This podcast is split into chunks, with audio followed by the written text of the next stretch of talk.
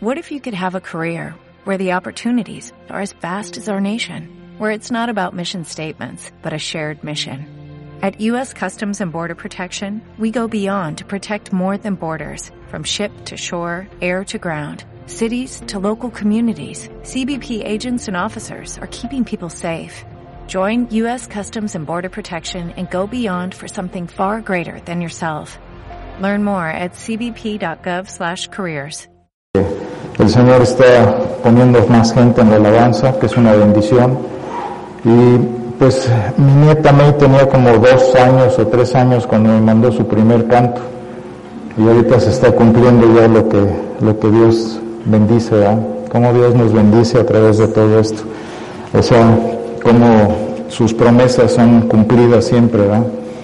Y pues me da mucho gusto que podamos estar otra vez, aunque sea de lejecitos, pero pues todos reunidos. Gracias a Dios porque nuestra alabanza va creciendo. Vemos que hay nuevos miembros en la alabanza y que pues eso es una bendición de Dios. Solamente Él puede hacer eso. Qué bueno que hoy tenemos un cantante nuevo también, un baterista, ¿verdad? eh, otras cantantes que ya estaban, pero pues gracias a Dios, ¿verdad? Que podemos cuando menos alabarlo con nuestro corazón y que eso es importante. Hemos estado estudiando el reino de Dios, creo que es algo sumamente importante que podamos ver el reino de Dios y sus pactos, cómo se van cumpliendo. Y pues vimos el pacto de Adán, vimos el pacto también con Noé, la semana pasada vimos el pacto con Abraham. Y pues hoy vamos a continuar nuestro estudio viendo el estudio de Moisés, cómo fue el pacto que se hizo con Moisés y que obviamente y prácticamente tenemos que ver que es la, lo que sigue de Abraham, cómo, cómo el pacto con Abraham va a llevar a cabo todo esto, toda la promesa que le hizo de que tu pueblo va a estar eh, cautivo durante 400 años y después va a ser liberado y va a llegar a la tierra prometida. Toda la promesa que se le hizo a Abraham se iba a cumplir, a cumplir ese tiempo. Primero vemos que Abraham tiene a Isaac, luego Isaac tiene a, a Jacob, de ahí salen las doce tribus de Israel, pero vemos claramente cómo el pacto y el plan de Dios se, se, concreta a través de la vida de un, una imagen redimida especial que es en la vida de José. Recuérdese que Raquel no podía tener hijos y de repente tiene a, a, José ya como parte del milagro que Dios le da. Y pues Jacob se vuelve loco con, con José y es su preferido, es el hijo que tanto había anhelado de parte de su esposa, la cual tanto amaba, y se concreta, pero los hermanos empiezan a tener una envidia tremenda porque José pues le daba mucha preferencia a ese hijo. Y siendo que el primogénito o los primogénitos eran los que debían de tener ese, esos privilegios, él se los entrega a José. Eh, llega el momento en que venden a, a José como esclavo, y todo esto se concreta con un plan específico. Siempre Dios, a pesar del dolor, a pesar de las situaciones difíciles que podemos pasar en nuestra vida, nos damos cuenta de que Dios siempre hace algo bueno al final. Si ustedes se dan cuenta en sus vidas, pudieron pasar por situaciones complicadas, difíciles, pero tarde que temprano Dios hizo algo bueno para sus vidas. Y eso fue lo que pasó en la vida de José. Eh, llega José, este, se eh, concreta todo lo que conocemos con Faraón, que Faraón le da la entrada para que se queden ahí por todo lo que José ha hecho, porque hizo grandes cosas para el pueblo de, Egipto, ayudó a que eh, la nación de Israel no se perdiera, que llegaron esos 70 y que de ahí surgieron todo lo que la población que empezó a aumentar ya en Egipto. Y vemos cómo después de 200 o 300 años aproximadamente, se olvidan de lo que José había hecho en Egipto, que había sido algo muy bueno, lo que él, había logrado, que esos siete años que se logró ahorrar, pues todo eso hizo que, que, que, se promocionara todo lo que era el imperio de Egipto, porque se volvió un imperio gigantesco. Y acompáñenme a Éxodo capítulo 1, versículos del 8 al 10. Ahí vamos a ver que ya después de que están esos 200 o 300 años en Israel, digo en Egipto, empiezan a surgir problemas fuertes. ¿Por qué? Porque llega un nuevo faraón. Y este nuevo faraón desconocía lo que, o no reconoció lo que había hecho José. Dice, entre tanto se levantó sobre Egipto un nuevo rey que no conocía a José, que no conocía es que no le interesaba lo que José había hecho. He aquí, y dijo, y dijo a su pueblo, he aquí, el pueblo de los hijos de Israel es mayor y más fuerte que nosotros. Ahora pues, seamos sabios para con él para que no se multiplique y acontezca que viniendo guerra, Él también se una a nuestros enemigos y pelee contra nosotros y se vaya de la tierra. O sea, Él ya no reconoció los méritos que había hecho José para poder estar establecido ahí. Este nuevo rey, algunos de los egiptólogos, o, o sea, que son expertos en el conocimiento de todo lo que pasó en Egipto, dicen que fue Ramsés II. Él reinó durante 66 años. Y entonces este hombre dijo, pues eh, él no tenía miedo de que hicieran una revolución los, los judíos, sino lo que tenía miedo es que se unieran con otros grupos que podían atacarlos y que ellos mismos por dentro pudieran hacer una revuelta que les ganaran. Entonces estaba, estaba peligrando, según él, esta situación. Y ahí es donde, a través de, estas, de esta cosa, él dice, ¿cómo vamos a hacer para que los judíos ya no sigan, eh, pues que, les restemos esa, esa fuerza que están teniendo, viendo que ya eran muchos los que había, tal vez dos millones en ese tiempo de judíos. Entonces, él dice, pues vamos a, vamos a hacer algo especial para que esta, esta población ya no siga aumentando, y entonces los ponen a hacer trabajos forzados. Trabajos forzados era que tenían que hacer tiendas, no, han sacado que estaban haciendo las pirámides, las pirámides fueron hechas antes, pero eran ciudades de provisión, ciudades en donde guardaban todo lo que era el alimento y tenían que hacerlos con ladrillos, las casas o los lugares donde iban a guardar todo esto. ¿Se acuerdan que José eh, tenía ciudades de provisión donde había metido el trigo? Esto es lo que ellos hacían, estas ciudades de provisión.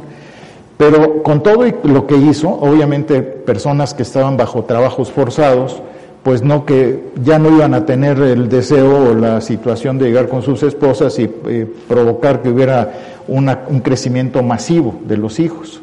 Pero sucedió y siguió creciendo y entonces busca tener otro motivo para evitar el crecimiento de los judíos. Y entonces vean en Génesis capítulo 1 versículo 13 y dice, y los egipcios hicieron servir a los hijos de Israel con dureza y amargaron su vida con dura servidumbre en hacer barro y ladrillo y en toda labor del campo y en todo su servicio, al cual los obligaban con rigor. Como el primer plan fracasó, entonces el rey procedió a probar otro, otro método y ese método pues era todavía más malo que lo que había hecho, porque en este momento les dice a las parteras que todo hijo varón que naciera lo tenían que asesinar, lo tenían que matar. Imagínense lo que sentían los padres judíos bajo estas circunstancias. Estaban enojados, estaban bastante mal, pero Dios en su misericordia y en todo esto, pues provee que Moisés, que va a ser el salvador de ese, de ese lugar, va a ser el libertador del pueblo judío, pues que no se muera, y vean lo que dice Éxodo capítulo 1 versículos 15 al 17. Cuando nace Moisés, él había ordenado a todas las parteras. Había dos que eran las principales de las parteras, las que les daban el mensaje a las demás parteras de lo que tenían que hacer, eran como las directoras de parto, por decir así. Y dice, y habló el rey de Egipto a las parteras de las hebreas, una de las cuales se llamaba Cifra y otra Fua y les dijo, cuando asistáis a las hebreas en sus partos y veáis el sexo, si es hijo, matadlo, y si es hija, entonces viva. Pero las parteras temieron a Dios y no hicieron como les mandó el rey de Egipto, sino que preservaron la vida de los niños. ¿Por qué las parteras no obedecieron al rey, al, faraón? Pues porque eran, eran judías, eran parteras que habían jalado, que habían llevado, para que ellas hicieran el trabajo de parto, pero no lo hacían de Egipto, de las, las egipcias lo hacían con las egipcias, pero las hebreas lo hacían con las hebreas. Y entonces esa fue la, pues ellas tenían temor de Dios y dijeron, ¿cómo vamos a matar a los niños? Cuando nace Moisés, pues su madre lo esconde durante tres meses. Y eso, es, eh, imagínense el, saber que está escondiendo su bebé y que si lo cachan lo van a matar ese temor, ese miedo que debe haber tenido la mamá. Y la mamá es obediente cuando Dios le dice, pues ve y ponlo en una canasta en el río y a ver qué pasa. Y pues ustedes recuerdan la historia de que el niño este, es encontrado por la hermana de Faraón y lo, pues lo adopta, lo toma entre, entre sus brazos. Eh, dicen que la hermana se llamaba Termutis, pero ¿por qué le pusieron Moisés? Porque Mo quiere decir agua y Uses quiere decir encontrado en el, en el agua, en, en las palabras este, egipcias. Entonces por eso era Moses. Así se dice en inglés, pero es Moisés, pero eso quería decir encontrada en el agua. Lo encontró en, en, la, en la canasta. Pero aquí es donde vemos la soberanía perfecta de Dios, cómo se cumple. A ese niño no me lo tocan, a ese niño yo lo preservo, a ese niño yo lo cuido. Y eso es lo que nosotros debemos de, de tener siempre en nuestra conciencia. Dios nos está guardando en todo momento. Así como guardó a Moisés de que no lo mataran, nos va a guardar a nosotros, aunque eh, el miedo que tenemos, que está ahí con, latente con esta pandemia, debemos de estar confiados en Dios, de que Él es soberano y Él nos guarda. Si nos va a tocar que nos enfermemos va a ser leve, no va a pasar nada. Si nos tenemos que morir, qué mejor porque nos vamos con el Señor. ¿Verdad? Pues qué privilegio. Entonces no hay que estar con esos pánicos escénicos, porque ahí demostramos que no confiamos en la soberanía de Dios. Hay que confiar en esa soberanía. Bueno, dice Éxodo 2 del 7 al 10, porque aquí vamos a ver otro punto que Dios hace. Entonces su hermana dijo a la hija de Faraón, este, ¿esta hermana quién es? Pues es la hermana de, de Moisés, ¿verdad? Digo, la hermana de la, de la mamá. Dice, iré a llamarte una nodriza de las hebreas para que te críe este niño. Y la hija de Faraón respondió, ve, entonces fue la doncella y llamó a la madre del niño, a la cual dijo la hija de Faraón, lleva a este niño y críamelo, y yo te pagaré. Y la mujer tomó al niño y lo crió. Y cuando el niño creció, ella lo trajo a la hija de Faraón, la cual lo prohijó y le puso por nombre Moisés, diciendo, porque de las aguas lo saqué. Ahí vemos claramente esto. Pero fíjense cómo Dios hace la previsión y como premio a la propia mamá, le dice, aparte de que tú lo vas a tener, de que tú lo vas a amamantar, te van a pagar por ello. Ese es Dios. Es la soberanía perfecta de Dios, que Él dice, ok, tú fuiste obediente, lo pusiste en el agua, pero yo voy a hacer esto, yo voy a darte ese privilegio. Eh, fue una osadía de la hermana, como hebrea, ir a decirle a la hija, a la hermana de Faraón, porque podían haberla matado, de decir, tú qué vienes a decirme, yo sabré lo que hago. Pero sin embargo, esa osadía ayudó a que la propia mamá de Moisés lo tuviera. No, no, no puedo saber exactamente, lo traté de investigar, pero yo calculo que estuvo con el niño de, eh, amamantándolo porque era la costumbre, cuando menos dos años. Y entonces lo tuvo esos dos años y después se lo entregó a la mamá. Algo ha sido muy doloroso para la mamá de Moisés separarse de su hijo, pero, pero cuando menos lo tuvo esos dos años. Y después ella se quedó en la corte de, de Faraón, en donde podía ver a Moisés. Cuando dice que ella lo prohijó, quiere decir que lo tomó como si fuera su hijo. O sea, le dio todos los atributos de hijo. Entonces tenía todos los derechos, fue, él creció, lo enseñaron a la pesca, lo enseñaron a la casa, lo enseñaron en los deportes, le enseñaron todo lo que tenía, las matemáticas, la aritmética de los egipcios. Entonces, eh, Moisés fue un hombre que fue, eh, era un hombre muy culto, muy preparado con todas las cosas de, los egipcios, no era cualquier cosa. Cuando Moisés crece, él sabe que es, que él es hebreo. Y entonces va a los campos en donde están este, trabajando todos los, los, judíos y ve el maltrato que les están dando, cómo los, los eh, les dan con látigo, los obligan a que estén ahí cosiendo los, los ladrillos, eh, eh, en, la, en, la, tierra revolcándose, los trabajos tan difíciles y tan duros que eran para ellos.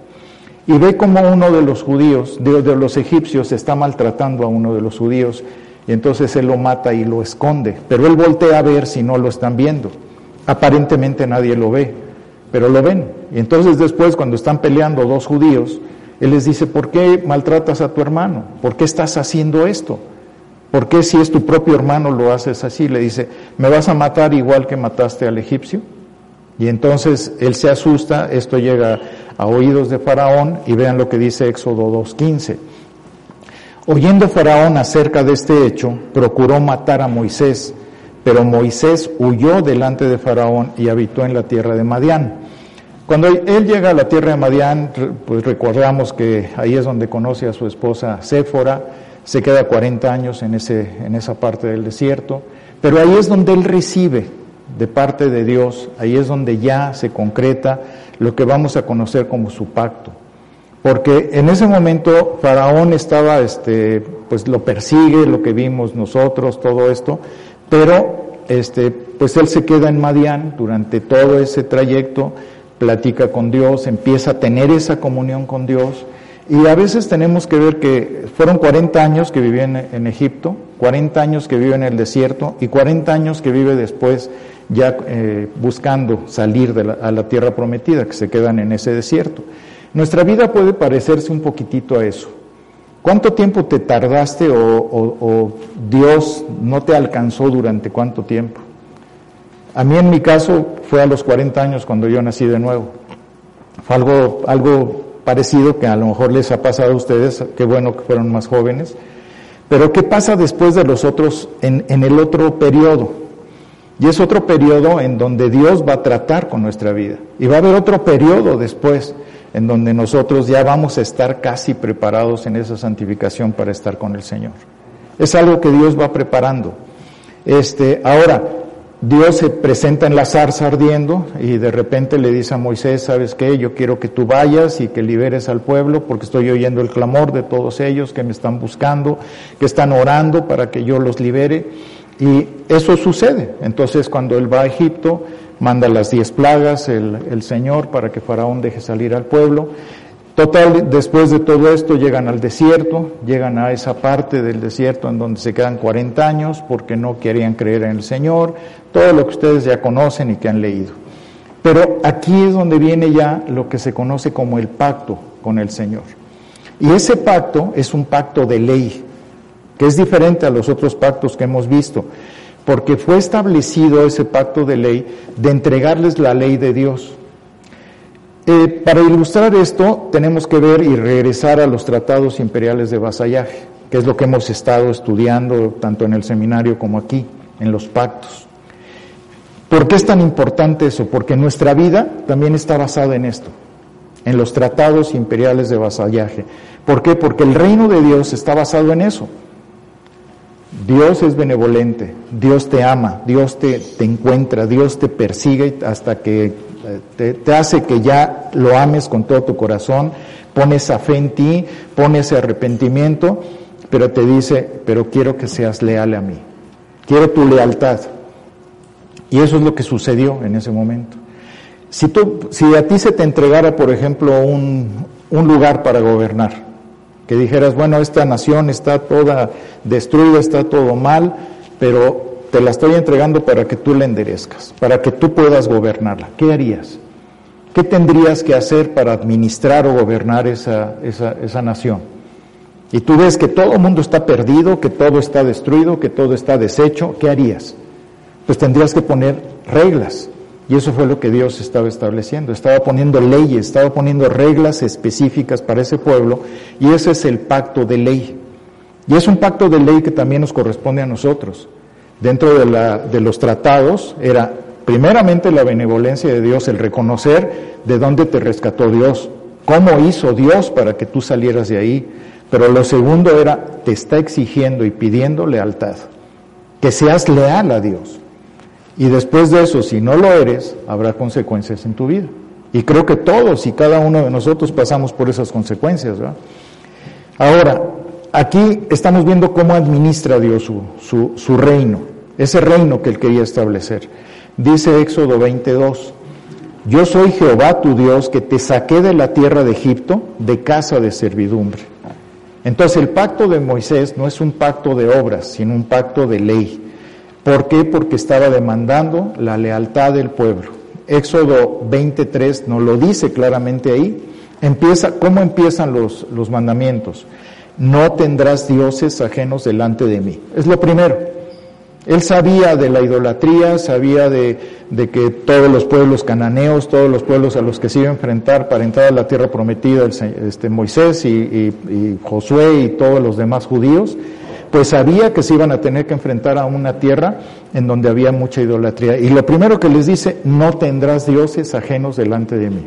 ¿Y qué nos dice a nosotros cuando entramos, cuando Él nos llama, cuando Él hace esa propuesta a nuestra vida? lo primero que sucede es que nos dice, deja de tener tus dioses, deja tu Dios del dinero, tu Dios de, la familia, deja tu Dios de, este, de, las, de, la, de los ídolos que teníamos, nuestras imágenes, nuestras figuras religiosas, nuestra religiosidad incluso. Él lo primero que nos quita es eso, y fue lo primero que hizo con el pueblo. Y ya en el capítulo 19 de Éxodo es muy interesante porque ahí vemos cómo se pronuncia cómo va a empezar él a, mostrar a todo el pueblo ese pronunciamiento de los diez mandamientos, pero cómo es la preparación, y es la misma preparación que él hizo en nuestras vidas.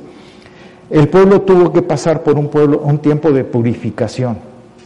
Esa purificación es lo que tenemos como los ritos de purificación que hubo en el pueblo.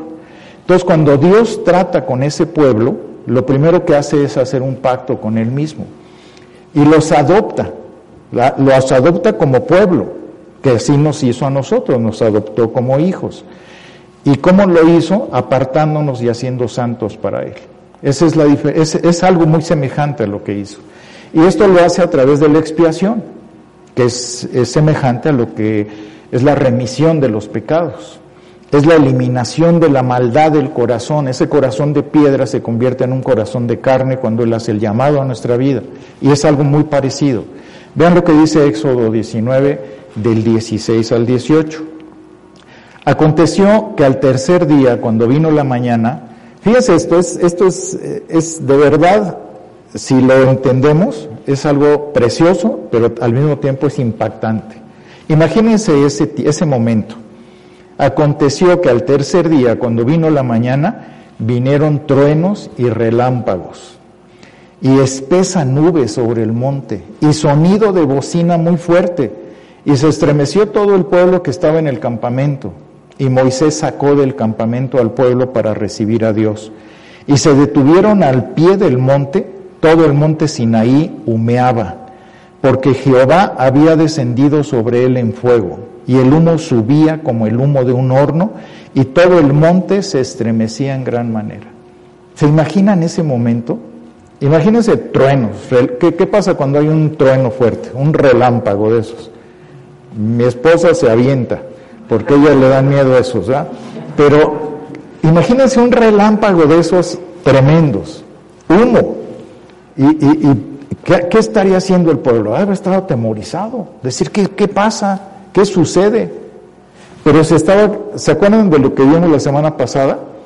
del, del, horno, del fuego, del pacto que hizo con la carne, con, los, con lo que había cortado en pedazos. Es, lo mismo, está haciendo un pacto Dios con Moisés, con el pueblo de Israel. Está, está haciendo ese pacto igual, porque son las mismas imágenes representativas.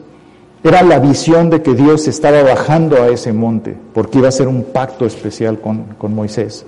Dice Éxodo 19, 19. Fíjense, esto también es tremendo. El sonido de la bocina iba aumentando en extremo. ¿Qué habrán pensado en ese momento? Pues ¿de dónde viene este ruido? ¿Qué, pasa? Truenos, relámpagos, el sonido de una bocina tremendo. ¿Qué está pasando? Algo está sucediendo. Y esto es lo que él estaba, estaban viendo. Y dice, Moisés hablaba y Dios le respondía con voz tronante. Y descendió Jehová sobre el monte Sinaí, sobre la cumbre del monte, y llamó Jehová a Moisés a la cumbre del monte y Moisés subió. ¿Se acuerdan qué pasó en ese monte? Ese monte era donde iba a sacrificar Abraham a Isaac. Es lo mismo exactamente. Y aquí Dios iba a entregar a su hijo también. Dios iba a entregar a su hijo para que nos salvara. Entonces, el pacto mosaico es lo que Dios le dio a Israel por medio de Moisés para gobernar la vida y la conducta de Israel en la tierra prometida de Canaán, cuando fuera ya la tierra prometida. El pacto dado a Israel tras el éxodo de Egipto incluía ya los mandamientos, Quiero que ustedes hagan esto y esto otro y esto otro y que no hagan esto. Eso es lo que necesitamos. ¿Por qué? Porque aquí el pacto ya era bilateral, ya no era unilateral. Es yo entrego, ustedes entregan. Yo hago, ustedes hacen. Y es exactamente lo que vemos en los tratados, ¿verdad? Es, eh, le entregó 613 mandamientos al pueblo. Eran 613 mandamientos. Nosotros vemos los 10 mandamientos y decimos, sí, pero eso era un compendio de los 613. Era un resumen de todo lo que se tenía que cumplir. El pueblo tenía que hacer eso, cumplir con esos 613 mandatos para demostrarle la lealtad a Dios. Dice este, que una, una de las señales del pacto, por eso era el sabbat, era el, el día del Señor. Eso era el cumplimiento del pacto. Con eso cumplían. Por eso el Señor descansó el séptimo día. Y es lo mismo que vemos en Hebreos capítulo 10, 25. No dejes de congregarte como otros tienen por costumbre. Es lo mismo exactamente. Ahí se concreta el mismo pacto. Ah, ¿estás demostrando que eres hijo de Dios? Congrégate. Bueno, entendemos ahorita que hay gente que no puede congregarse, pero es un mandato de Dios. Al igual, ahí se sella el pacto. Ah, eres hijo de Dios, vas a tener hambre de querer estar en tu congregación, de recibir la palabra, de, alabar a Dios, de adorar a Dios. Ahí se ve, ahí se completa. Entonces, guardar el, pacto es por amor, porque estoy tan agradecido con Dios que lo menos que puedo hacer es congregarme el domingo. Es algo que Dios nos está mostrando. ¿Cómo le podemos demostrar nuestra lealtad a Dios? ¿Cómo le demostramos nuestro amor? Pues con obediencia. Obediencia a todo lo que él escribió, a todo lo que él dejó. Los diez mandamientos aquí no aparecen porque ha habido una confusión, luego la voy a explicar. No es por la redención del pueblo de Israel. Los diez mandamientos fueron porque el pueblo ya había sido redimido, ya había sido llevado a eso. Entonces los diez mandamientos se presentan en el contexto del pacto nacional de Dios con Israel, que eso es, eso es lo más importante. ¿Por qué? Porque Dios estaba queriendo que el pueblo de Israel entrara a una teocracia, que el gobierno de Dios fuera el que dirigiera al pueblo. Es como nosotros conocemos lo que es la democracia, ¿no? Que el pueblo gobierna, aparentemente, ¿no? Pero que así dicen. O la monarquía, que un rey eh, era el que, el que dirigía todo. Pero aquí es una teocracia. ¿Por qué? Porque es Dios el que va a gobernar a ese pueblo directamente. Y es lo que estamos viviendo nosotros. La, teocracia realmente reproduce el concepto del reino de Dios. El reino de Dios se establece para que nosotros seamos sus súbditos, somos sus vasallos. Y los diez mandamientos representan esa estructura, específicamente es una estructura básica, porque las reglas representan yo soy tu rey y tú me obedeces. Y ahí es donde nosotros tenemos que ver esos tratados imperiales de vasallaje que se siguen concretando dentro de todo lo que nosotros vamos viendo en el reino de Dios. Vean lo que dice Éxodo 20 del 4 al 6, que aquí es donde después de decirle no tendrás imagen alguna, dice no te harás imagen ni ninguna semejanza de lo que está arriba en el cielo, ni abajo en la tierra, ni en las aguas debajo de la tierra, no te inclinarás a ella ni las honrarás, porque yo soy Jehová tu Dios fuerte, celoso, que visito la maldad de los padres sobre los hijos hasta la tercera y cuarta generación de los que me aborrecen. Ahí vemos las consecuencias. Ahí estamos viendo. Yo te doy esto, pero aquí quiero que seas leal y si no, va a haber consecuencias. Y hago misericordia, benevolencia a millares, a los que me aman y guardan mis mandamientos. Y esta dinámica aparece en todos los diez mandamientos. Es lo mismo. y se extienden a todos los aspectos de nuestra vida. Por eso es importantísimo entender el reino de Dios. Tú tienes que hacerte una pregunta. ¿Actualmente eres leal a Dios en todo? ¿Realmente estás siendo leal? ¿Tienes una lealtad absoluta hacia Él? ¿O eres más leal hacia ti mismo? es algo que tenemos que preguntarnos, porque el concepto del reino de Dios es, eh, aparentemente es fácil de entender, pero tiene una complicación muy fuerte si no lo vemos desde este punto de vista, del vasallaje. El pacto eh, con Abraham estaba unido al de Moisés, estaban unificados. Vean lo que dice Éxodo 32, 13. Acuérdate de Abraham, de Isaac y de Israel, tus siervos, a los cuales has jurado por ti mismo y les has dicho, yo multiplicaré vuestra descendencia como las estrellas del cielo, y daré a vuestra descendencia toda esta tierra que he hablado, y la tomarán por heredad para siempre. Acuérdate, en el momento que le dice acuérdate, pues es el pacto de Moisés, no destituye al de Abraham. Dios le está dando en ese momento a Moisés el pacto de ley. Dice el, el Éxodo 19, versículos 7 al 8. Entonces vino Moisés y llamó a los ancianos del pueblo y expuso en presencia de ellos todas estas palabras que Jehová le había mandado. Y todo el pueblo respondió a una y dijeron, todo lo que Jehová ha dicho, haremos. Y Moisés refirió a Jehová las palabras del pueblo. Aquí el segundo pacto enfatizó esa, la ley de Dios. Y estos son los términos que él entregó a su pueblo. Entonces, la ley no solamente llevaba la santidad al pueblo, sino era obligado a mantener esa lealtad para él. Ahora, el pacto de Moisés, tristemente, y creo que todos lo, hemos visto, lo hemos vivido, ha traído muchísima eh, controversia en el mundo, a nivel de las religiones, a nivel de todo. ¿Cuánta gente conocemos que dice, no, si yo cumplo con los diez mandamientos me voy a ir al cielo? Y así creen, mucha gente piensa eso. Si yo, si yo soy bien bueno, si yo cumplo, si yo no cometo adulterio, si yo no mato, si yo no robo, si yo este, honro a mis padres, me voy a ir al cielo.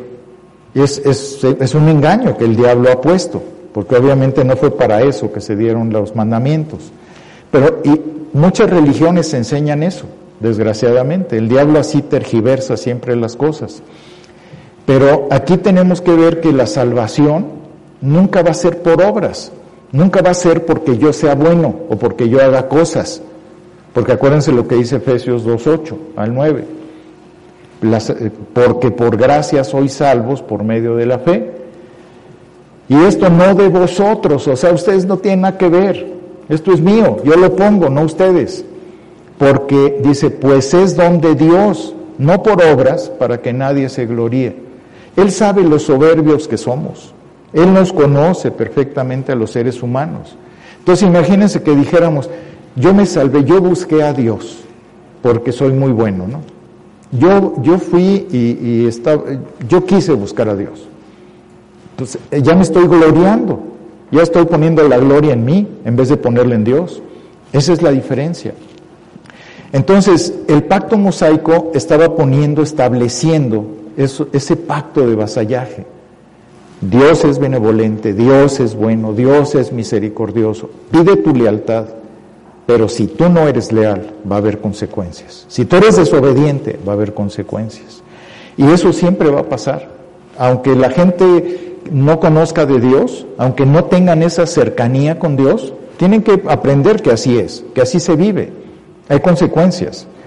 Segunda de Corintios capítulo 3 versículo 6, ahí nos muestra claramente, eh, por ejemplo aquí el apóstol Pablo se dio cuenta, él, él obviamente por revelación de Dios, de que necesitábamos ser capacitados en esto. Dice, Él, el cual asimismo nos hizo ministros competentes de un nuevo pacto, no de la letra, sino del espíritu, porque la letra mata, mas el espíritu vivifica. Y muchas veces las personas creen que, que por ser este, conocedores o por hacer cosas se van a salvar y no es así. Es el mismo Espíritu Santo es el que va a dar la salvación. Ahora, aquí Moisés es considerado un tipo de Cristo. ¿Qué es un tipo de Cristo? Que se parece, que, que es semejante a lo que hizo Jesucristo. Entonces, ¿cómo? Porque es importante que veamos los roles de Moisés. ¿Qué hizo Moisés, por ejemplo, en todo el Antiguo Testamento? Él es llamado el profeta de Israel. Jesucristo también fue llamado profeta. Es el, profeta, nuestro profeta. Eh, Moisés tuvo también una labor sacerdotal. ¿Se acuerdan que Adán y Eva tuvieron una labor sacerdotal? Bueno, aquí Moisés tiene esa labor sacerdotal. Ya empieza a ver eso. Y Cristo, pues es nuestro sumo sacerdote. Eh, hay, una, hay otra semejanza. Moisés nunca pudo ser rey porque no existía monarquía. Eso es lo único que no se parece a nuestro Señor Jesucristo. Pero fue un líder, un líder clave en la, en la vida del pueblo judío. Y ¿quién es el máximo líder de nosotros? Pues el Señor Jesucristo, ¿verdad? Porque Él es el libertador de nosotros en el nuevo pacto. Eso es lo que tenemos que ver. Ahora, no sé si alguna vez has pensado de qué te libertó Cristo. ¿Qué, qué, fue lo que hizo Cristo en tu vida? ¿O qué ha hecho en tu vida? Porque eso es algo que tenemos siempre que, que ver. Simplemente, si, tú realmente te preguntas, ¿seré salvo? ¿Realmente tendré la salvación en mi vida? Pues simplemente considera varios puntos. Considera qué ha hecho Dios en ti. ¿Te ha cambiado? ¿Te ha transformado? ¿Ha hecho un cambio en tu vida realmente? ¿Piensas igual o piensas diferente? ¿Buscas al Señor? O sea, eh, ¿te duele cuando, cuando traicionas? ¿Cuando eres desleal a Él? ¿Te, te duele tremendamente el no, el no estar cerca de Él? ¿O, o no te importa? ¿Te sientes mal cuando no lees la Biblia? ¿Te sientes mal cuando no estás en esa comunión con Él? ¿Cuando no lo adoras? ¿Cuando no lo alabas? Eh, eh, ¿Es, no te importa? ¿O sí? Eso es lo que Dios ha hecho en ti. Ha hecho un cambio interno, profundo. Antes, ¿cuándo ibas a pensar que odiarías el pecado? ¿Cuándo podrías tú pensar antes que aborrecerías lo que antes te fascinaba? o lo que antes te gustaba. Es, eso es algo interno, que no nos damos cuenta. Pero ¿cómo puede ser posible que Dios haga esa maravilla interna en ti? De eso nos liberó. Es una libertad interna. ¿Qué, qué haces? Ese agradecimiento que sientes hoy por Dios, ¿fue gratis o Dios lo puso en ti? ¿O no sientes agradecimiento por el Señor? No estás pero que dices, ¿cómo te pago, Señor? Por la libertad de mi mente, de mi conciencia. Eso es de lo que nos libertó. Hoy, hoy tú puedes entender lo que es someterte a la autoridad. Antes, ¿cuándo te ibas a someter? Era pura rebeldía. Ahí es donde tú te puedes dar cuenta si eres nuevo creyente, si realmente fuiste liberado por Dios. También, ¿sigues siendo rebelde? ¿Sigues viviendo en esa rebeldía? ¿Ves a la autoridad como si no fuera, como que fuera cualquier cosa? ¿Sigues teniendo la misma necedad? ¿No perdonas? ¿Cómo vives? O, ¿O, pides perdón cuando te equivocas? ¿Reconoces tus fallas? ¿Reconoces tus faltas? Pues de eso te liberó Dios. Antes no podías hacer eso. Estaba cerrado, tapado completamente o tapada. Entonces aquí es donde vemos que Moisés nos liberó al pueblo, lo sacó de la esclavitud, al igual que el Señor nos sacó a nosotros de la esclavitud en que vivíamos. Por eso es profeta, sacerdote y rey y libertador. Todo eso es nuestro Señor Jesucristo, porque Él es el mediador. Del, eh, Moisés fue del antiguo pacto y Dios del nuevo pacto. Y aquí vemos el cumplimiento de las promesas que hizo Abraham. Lo primero fue pues el éxodo, y ahí vemos la benevolencia de Dios en el Éxodo. Dios rescata al pueblo y lo libera. Y luego el establecimiento del pacto mosaico. Le da las leyes para que puedan regirse, puedan vivir correctamente como pueblo. Después les da la entrega de la ley. Sean leales a mí. La lealtad la vemos claramente ahí. Y después los ritos de la ley. Si no cumplen, va a haber consecuencias. Entonces, el Éxodo nos está anticipando la segunda, la venida de Cristo. Eso es lo que nos está anticipando. ¿Por qué? Porque ¿qué hizo Moisés al sacarlos de, de, la esclavitud? Pues los sacó de ahí. Ellos eran esclavos, tenían que estar haciendo ladrillos, tenían que estar haciendo ciudades de provisión, y va les, les, les da la libertad al pueblo egipcio, digo al pueblo judío. ¿Qué hizo Jesucristo en nuestra vida? ¿De qué te libertó? ¿De qué te, de qué te quitó de ser esclavo? ¿Lo has pensado? Te sacó del alcoholismo, te sacó del cigarrito, te sacó de las mentiras, te sacó de, las gastas, de los gastos compulsivos, te sacó del, del vicio de la comida. De, ¿De cuántas cosas nos ha sacado el Señor? Si nos damos cuenta, éramos esclavos de todo eso. A veces nos preguntan, ay, es que tú eres un fanático de Jesucristo. Bendito sea Dios, soy su esclavo Pero tú eres esclavo del alcohol, eres esclavo del cigarro, eres esclavo de ti mismo, de tu orgullo, de tu soberbia. ¿Qué será peor? Es algo que tenemos que analizar. Es una bendición tremenda, porque hoy no somos esclavos de lo que fuimos. Dios nos ha traído a esa libertad y es lo mismo que hizo Moisés con el pueblo judío. Lo sacó de la esclavitud. Entonces, aquí vemos que los pactos anteriores eran unilaterales, pero ahora son bilaterales. Tú, yo te entrego esto y tú me entregas esto. Y se cumple el tratado de vasallaje. Entonces, la voluntad de Dios para Israel era una teocracia y se tiene que cumplir esa teocracia, también en nuestra vida, a través de esos pactos. Si ustedes se fijan en el decálogo, del, del mandamiento 1 al mandamiento 4, es todo en relación a Dios. No vas a caer en idolatría, no vas a estar así, son obligaciones específicas hacia Dios. Del 5 al 10 son todas las obligaciones hacia el prójimo. Es amarás a Dios sobre todas las cosas, del versículo 1, digo, del, del, mandamiento 1 al 4, es amarás a Dios sobre todas las cosas. No tienes ídolos, no haces esto, vas a honrar el día del Señor, todo es para Dios. Pero del 5 al otro, al 10, es todo lo que tiene que ver con el amor al prójimo. Honrarás a tu padre y a tu madre, no matarás, no adulterarás, no cometerás eh, suicidios, asesinatos, no codiciar. Todo eso tiene que ver. Entonces, Dios está instruyendo al pueblo a que se quede en la teocracia, porque debe de quedarse y nosotros debemos de vivir bajo esos mismos términos, porque aquí es un, eh, está hablando de un tipo de la presencia futura de Dios.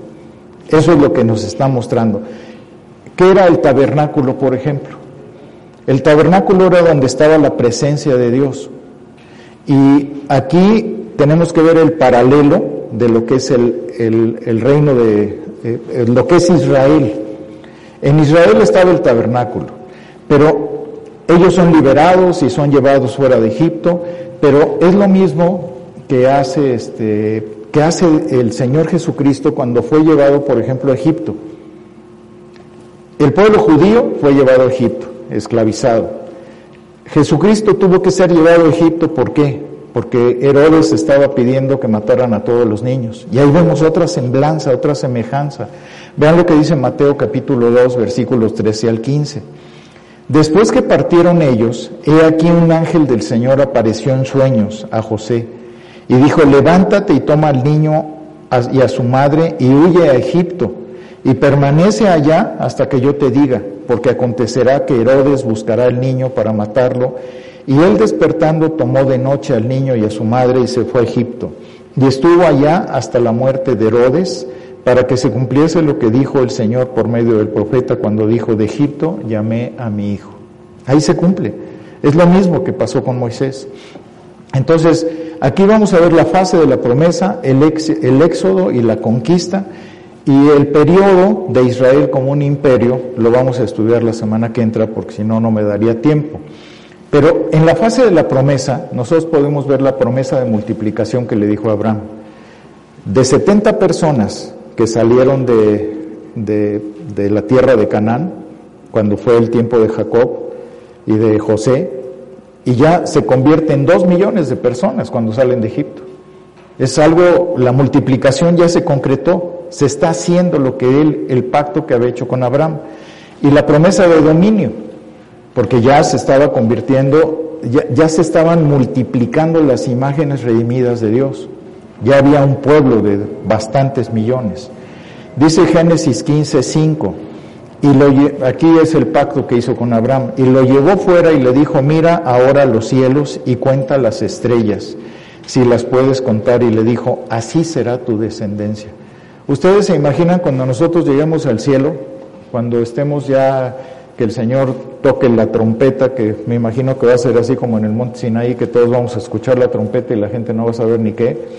Pero ¿Qué va a pasar en ese momento cuando veamos a toda esa gente reunida en esa nube? Eso es lo que se va a cumplir, la multiplicación.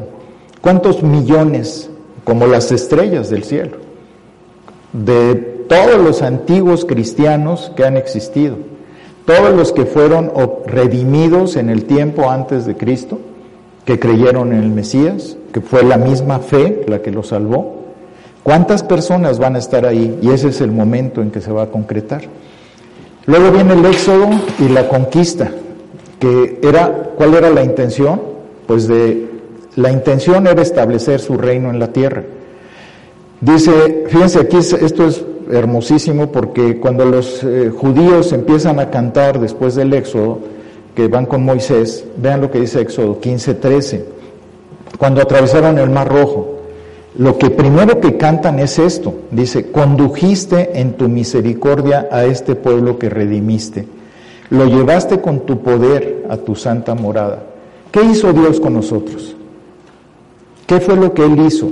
Nos redimió igual. ¿Cómo estábamos? Perdidos en delitos y pecados, estábamos totalmente extraviados en nuestra mente, en nuestro corazón, en nuestra conducta, estábamos perdidos. Yo no sé si ustedes se acuerdan cómo estaban. O, a lo mejor yo fui el único loco, ¿verdad? pero yo estaba muy mal. ¿Ustedes cómo estaban? Pues así nos redimió Dios, de la misma manera. Y dice, lo llevaste con tu poder a tu santa morada. ¿Cuál es su santa morada? ¿Se acuerdan que vimos la semana pasada? Edén, la tierra prometida. Regresa, los lleva otra vez, los redime y los lleva a su tierra. ¿Dónde es esa santa morada? Pues es la tierra prometida, el Edén. Que Dios siempre, desde que hizo Edén, Dios los quiso regresar a ese lugar, porque es su tierra, es su lugar, es donde Él quiso establecer su reino. Y este es el, primer pasaje en las Escrituras en donde el, tema del reino de Dios se declara explícitamente. Ahí está, muy claro.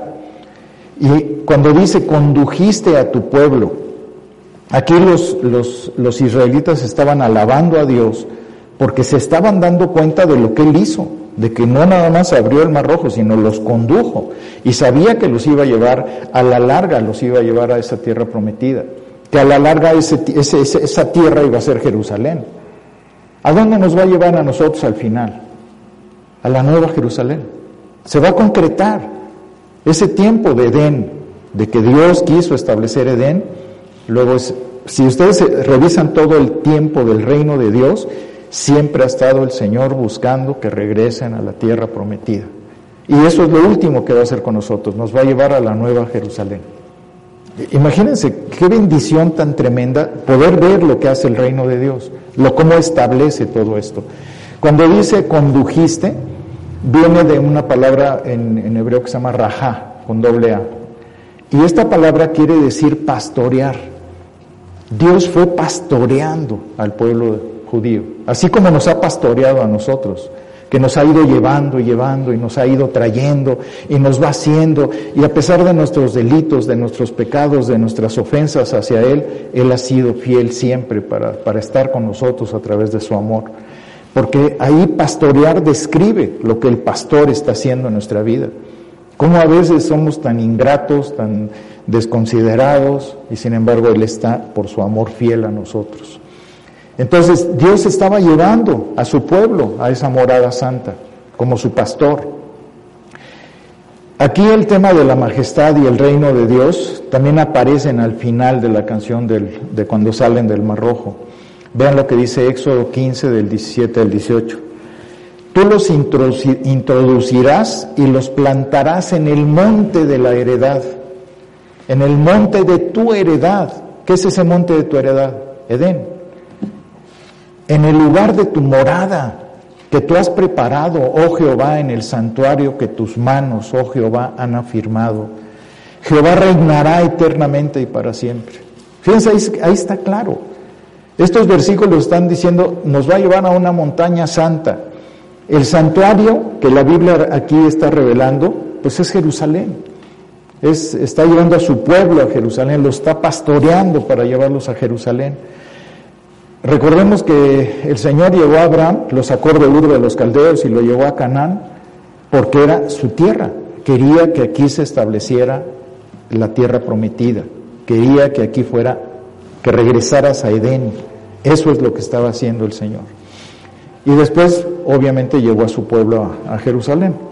Entonces, condujiste quiere decir pastorear a su pueblo, Moisés iba a llevar al lugar de su morada. Dios estaba llevándolos al santuario de esa montaña, a Jerusalén. En el versículo 18, alaba, eh, aquí están alabando a Dios como esa realeza explícita. Jehová reinará. ¿Por qué? Porque es el rey y él va a reinar a la larga. Entonces estaba, estaba él este, pastoreando a su pueblo para establecer su reino. Fíjense cómo nosotros vamos a ser testigos de eso al final de los tiempos. Vean lo que dice Apocalipsis 21, del 1 al 3. Vi un cielo nuevo y una tierra nueva, porque el primer cielo y la primera tierra pasaron, y el mar ya no existía más. Y yo, Juan, vi la santa ciudad, la nueva Jerusalén, descender del cielo de Dios, dispuesta como una esposa ataviada para su marido. Y oí una gran voz del cielo que decía, He aquí el tabernáculo de Dios con los hombres y Él morará con ellos y ellos serán su pueblo y Dios mismo estará con ellos como su Dios. Qué maravilla, qué bendición tan grande, ¿verdad? Entonces, así como Dios fue pastoreando a, a su pueblo, el Espíritu Santo nos ha ido pastoreando a nosotros, nos ha ido llevando a tener esa fe, ese arrepentimiento.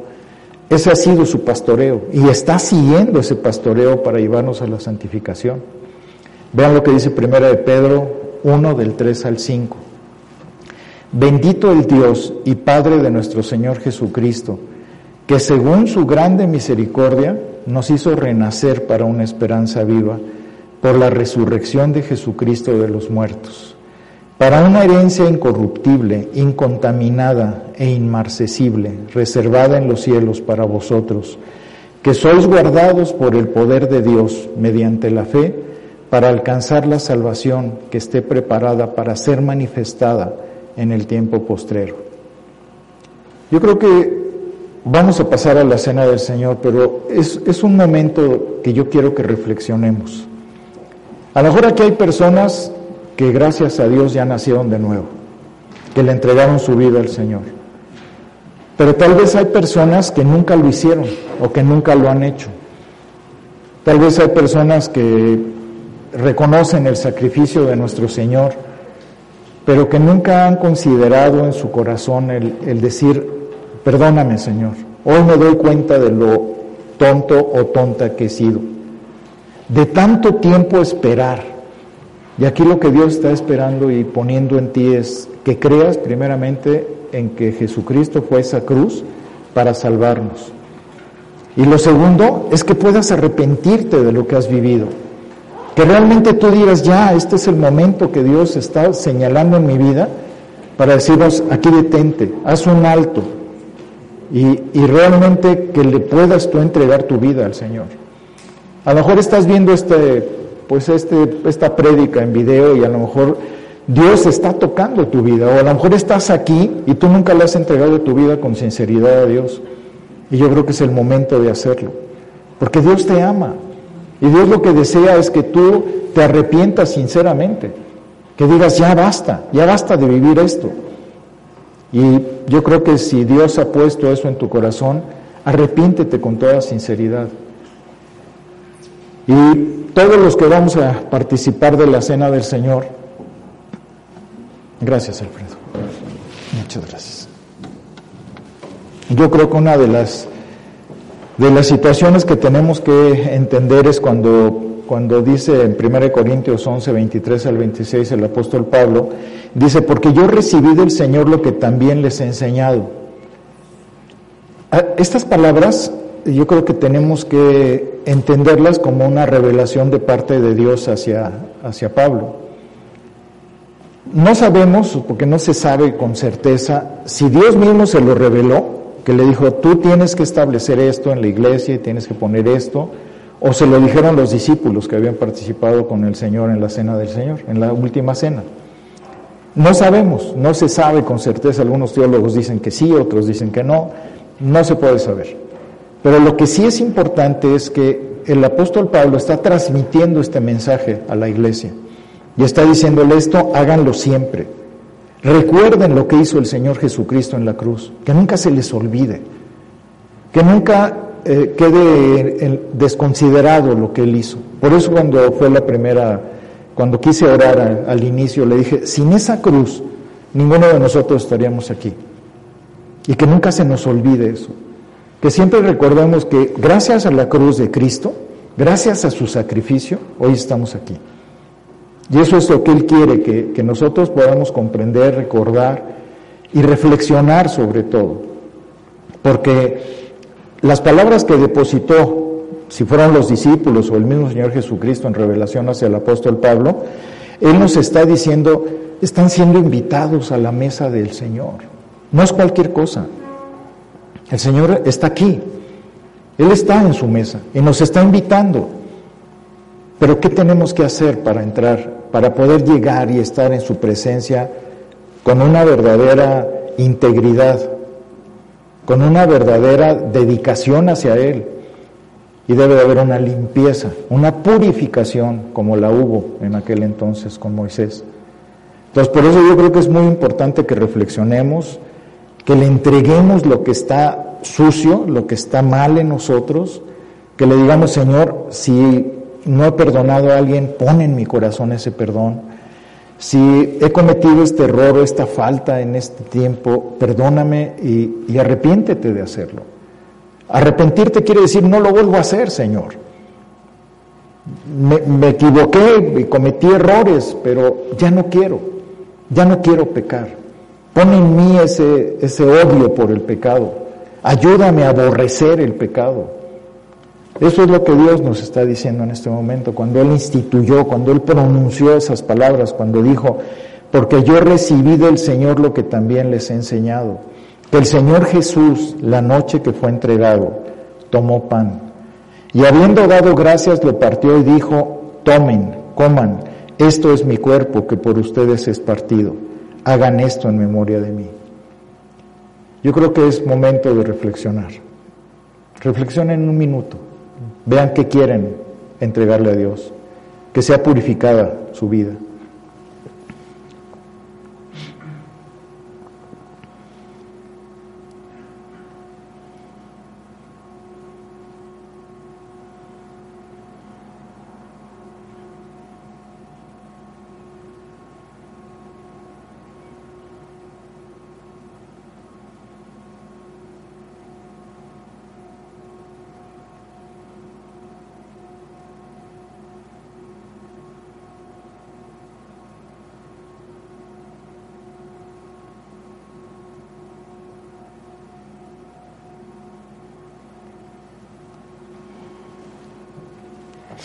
Señor, te damos gracias por la bendición tan grande que tenemos de ser invitados a tu mesa. Ayúdanos, Señor, a, que al tomar este pan lo hagamos con un convencimiento absoluto de quién eres tú, de tu soberanía, de tu majestad, de tu poder, de tu omnipresencia, de tu omnipotencia, de tu omnisciencia de toda esa majestad que tú tienes. Ayúdanos, Señor, a que nunca se nos olvide quién eres tú, que seamos agradecidos y vivamos en esa lealtad que merece tu reino y que mereces tú. Te pedimos, Señor, que bendigas este elemento del pan, que lo tomemos con, no con un atrevimiento, sino con un verdadero discernimiento de lo que vamos a hacer. Que no hagamos algo indigno para ti sino al contrario, Señor. Que todo esto sea para una purificación absoluta de nuestra alma, de nuestra mente, de nuestros sentimientos, de nuestras mismas voluntades. Que deseemos con todo nuestro corazón agradarte, ser leales, ser fieles, ser obedientes a ti, Señor. Te pedimos que bendigas este elemento y que cada uno de los que lo tomemos sea con un propósito sincero y verdadero de honrarte. Te pedimos tu bendición, Señor. Tomemos del pan, por favor.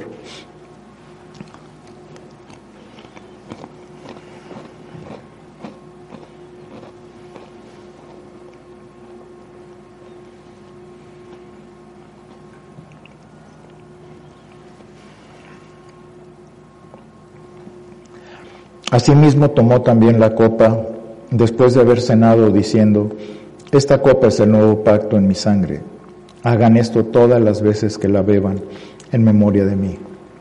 Así pues, todas las veces que comieran este pan y bebiereis esta copa, la muerte del Señor anunciáis hasta que Él venga.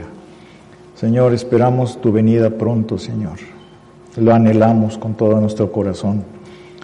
Deseamos cada uno de nosotros, de los que estamos aquí reunidos y de los que te están viendo por video, que tu regreso sea lo más pronto posible. Que podamos estar reunidos en esa santa paz contigo, que podamos realmente disfrutar. Anhelamos con todo nuestro corazón el poderte, el poderte ver, el poder estar de rodillas delante de ti. Queremos pedirte que bendigas este elemento, Señor, del, del jugo de uva y que al tomarlo nuestro anhelo siempre sea el que tú regreses pronto. Te damos gracias y te bendecimos. Tomemos del jugo, por favor.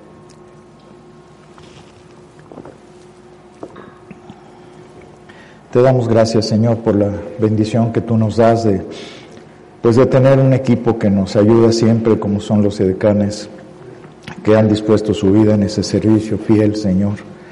Gracias por todas las personas que tú has puesto dentro de la iglesia para poder apoyar toda tu obra, Señor. Te agradezco por la vida de, de Luis, que ayer vino a sanitizar también todas las sillas, todo, el, eh, todo lo que se usa para el servicio de los hermanos. Así como te agradecí la semana pasada por Frank, por el púlpito que él donó, por todos los servidores que se entregan fielmente a ti, Señor, que hacen todo lo posible para que este servicio se pueda llevar a cabo como Juanito, que siempre está en esa disposición también, Vicky, pues todas las personas que nos apoyan, toda la, Pablo y, y, este, Meli con lo de los niños, con todo el servicio que se da a través de la alabanza, de esta nueva, de este nuevo equipo de alabanza que tú has levantado, te pedimos que tú lo bendigas y lo prosperes abundantemente. Yo te doy gracias, Señor, por todas las personas que también apoyan con sus ofrendas, sus diezmos, que tienen ese corazón agradecidos a ti y que han sido fieles, que son un ejemplo de una iglesia que realmente tiene un corazón dispuesto a, a ofrendar para darte a ti. Te damos gracias y te bendecimos por todo esto en el nombre de Cristo. Amén. Entonces vamos a escuchar una última alabanza, que Dios los bendiga.